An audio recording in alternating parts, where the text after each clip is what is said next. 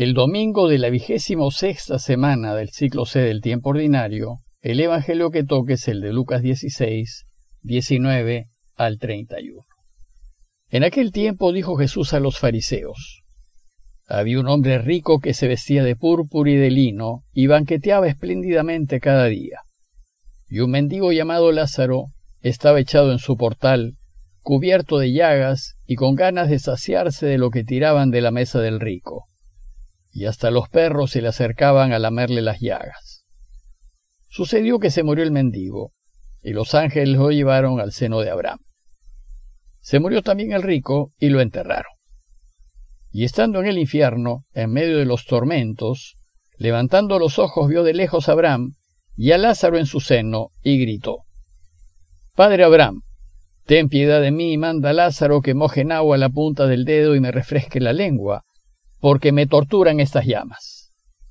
Pero Abraham le contestó, Hijo, recuerda que recibiste tus bienes en vida, y Lázaro a su vez males.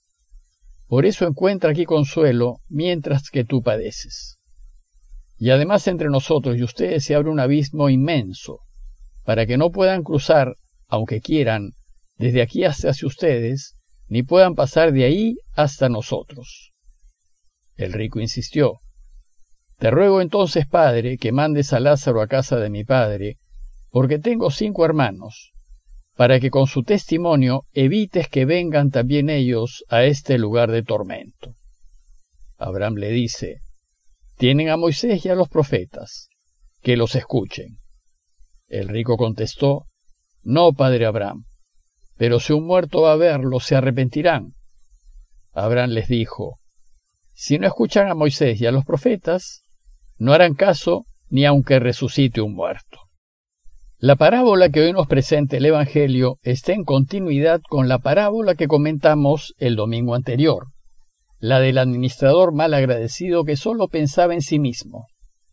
Pero es de notar que entre ambas parábolas hay un pequeño texto evangélico que dice, Estaban oyendo todo esto los fariseos que eran amigos del dinero y se burlaban de Jesús.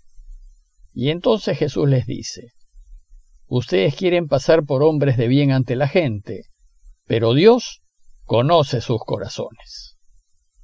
Esta breve discusión que Jesús tuvo con los fariseos gira en torno a los amigos del dinero y a la imagen que estos quieren proyectar, y nos introduce la parábola que hoy la Iglesia nos invita a reflexionar.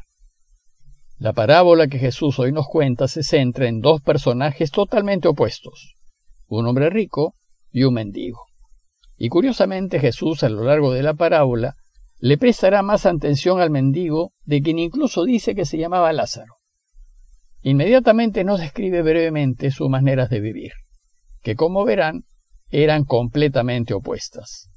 El rico vestía muy bien y gozaba de un banquete todos los días, mientras que el vestido del mendigo eran sus llagas y vivía muerto de hambre.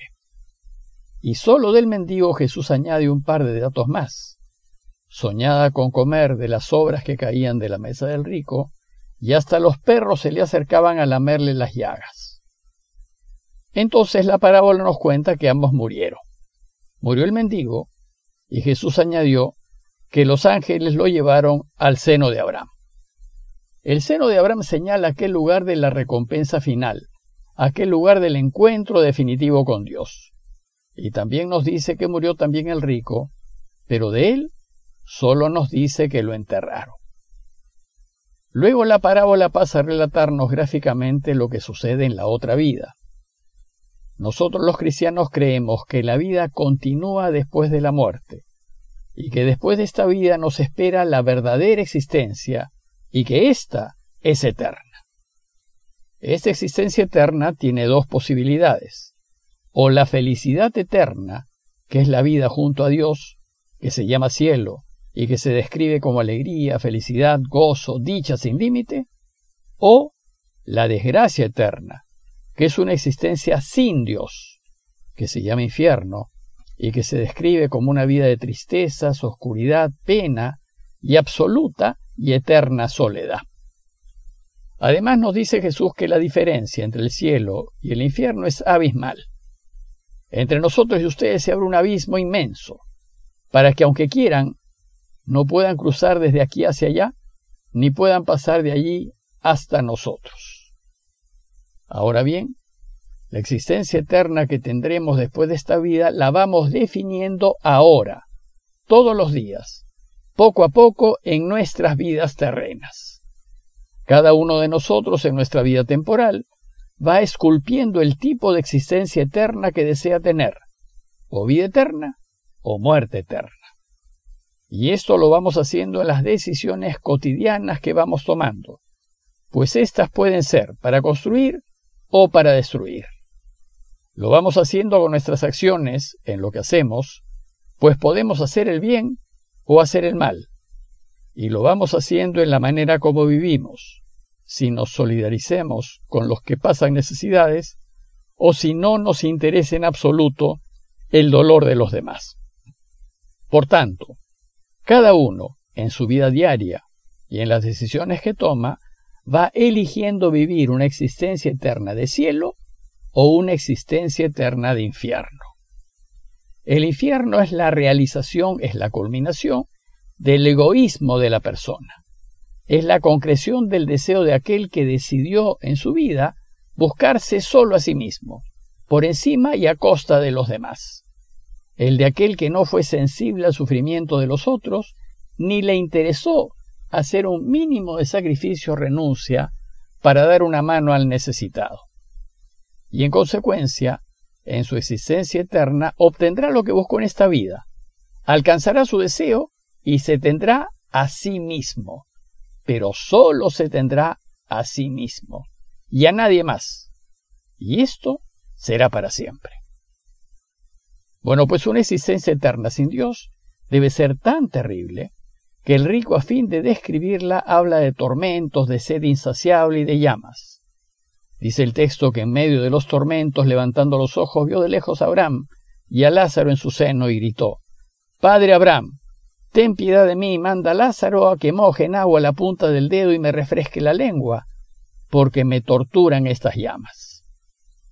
Evidentemente la sed, el tormento y las llamas son una descripción figurativa de una vida eterna sin Dios, para hacernos entender lo terrible y dolorosa que debe ser una existencia eterna de infierno.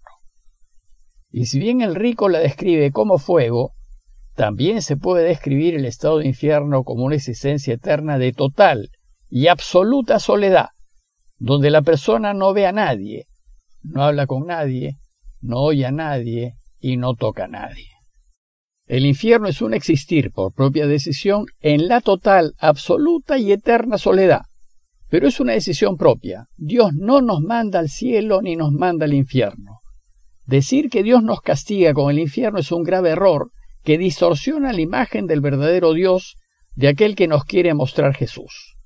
Somos nosotros los que libremente elegimos la existencia eterna que deseamos tener, y vamos construyendo nuestra futura existencia en las decisiones que tomamos y en lo que hacemos en esta vida. Y esto es lo que sucedió al rico de la parábola. Él decidió a lo largo de su vida y en lo que hizo su existencia futura. Él sabía de la existencia de Lázaro en la puerta de su casa, hasta sabía su nombre. Sabía que estaba cubierto de llagas y que estaba muerto de hambre. Para el rico, Lázaro era su prójimo, estaba próximo a él en la entrada de su casa. Sin embargo, le fue totalmente indiferente, no le importó lo que necesitaba ni lo que sufría. Prefirió vivir de banquete en banquete y con más de lo que necesitaba, en una actitud totalmente egoísta, sin ni siquiera regalarle las migajas que caían de su mesa. La elección de vida que hizo el rico se resume en lo siguiente. Abraham le contestó, Hijo, recuerda que recibiste tus bienes en vida y Lázaro a su vez males. Por eso encuentra aquí consuelo mientras que tú padeces. Y no es que el rico no tuviese sentimientos, claro que los tenía, pero solo para los que le interesaban su familia, su padre, sus hermanos, pues hasta en esto era egoísta. Viéndose en estado de infierno y dándose cuenta de que su actitud egoísta lo había puesto en esa situación, el rico quiere que los suyos no terminen así. Quiere que se les avise para que no se equivoquen, que se les diga que si quieren vivir eternamente felices, el secreto es vivir para los demás, ser sensible a los dolores y necesidades de quienes están en torno nuestro y tratar de aliviarles el peso de la vida a quienes están cerca. Que se les informe que hay que ayudar y servir a todos, en todo lo que se pueda. Que se les enseñe a que tomen buenas decisiones en esta vida. Pues una vez muerto, el rico ya no puede hacer nada por sí mismo. Pero piensa en su familia y no desea para ellos su mismo fin. ¿Qué hacer? La solución que el rico le propone a Abraham es, manda a Lázaro a casa de mi padre porque tengo cinco hermanos para que con su testimonio evites que vengan también ellos a este lugar de tormento. Pero la respuesta de Abraham fue, tienen a Moisés y a los profetas, que los escuchen. El rico contestó, no, padre Abraham, pero si un muerto va a verlo, se arrepentirán. Abraham le dijo, si no escuchan a Moisés y a los profetas, no harán caso ni aunque resucite un muerto. Efectivamente, todos nosotros ya sabemos lo que tenemos que hacer. Y lo que tenemos que hacer nos lo dice en tanto el Antiguo Testamento como y de manera especial el Nuevo Testamento. Jesús nos ha querido enseñar qué es lo que tenemos que hacer para volver a Dios. Pero como dice Abraham, no nos convenceremos ni aunque un muerto resucite. Jesús ha resucitado y parece que esto no ha cambiado la vida de muchos. Desgraciadamente muchos no son felices en esta vida porque no hacen lo que tienen que hacer. No son consecuentes. Dicen que son cristianos, pero no viven el camino de Jesús. Dicen que creen en Dios, pero no hacen su voluntad. Si queremos ser felices en la próxima vida, pidámosle a Dios que nos ayude a decidirnos a cambiar de vida y a vivir en consecuencia y plenitud lo que nos enseña Jesús. Parroquia de Fátima, Miraflores, Lima.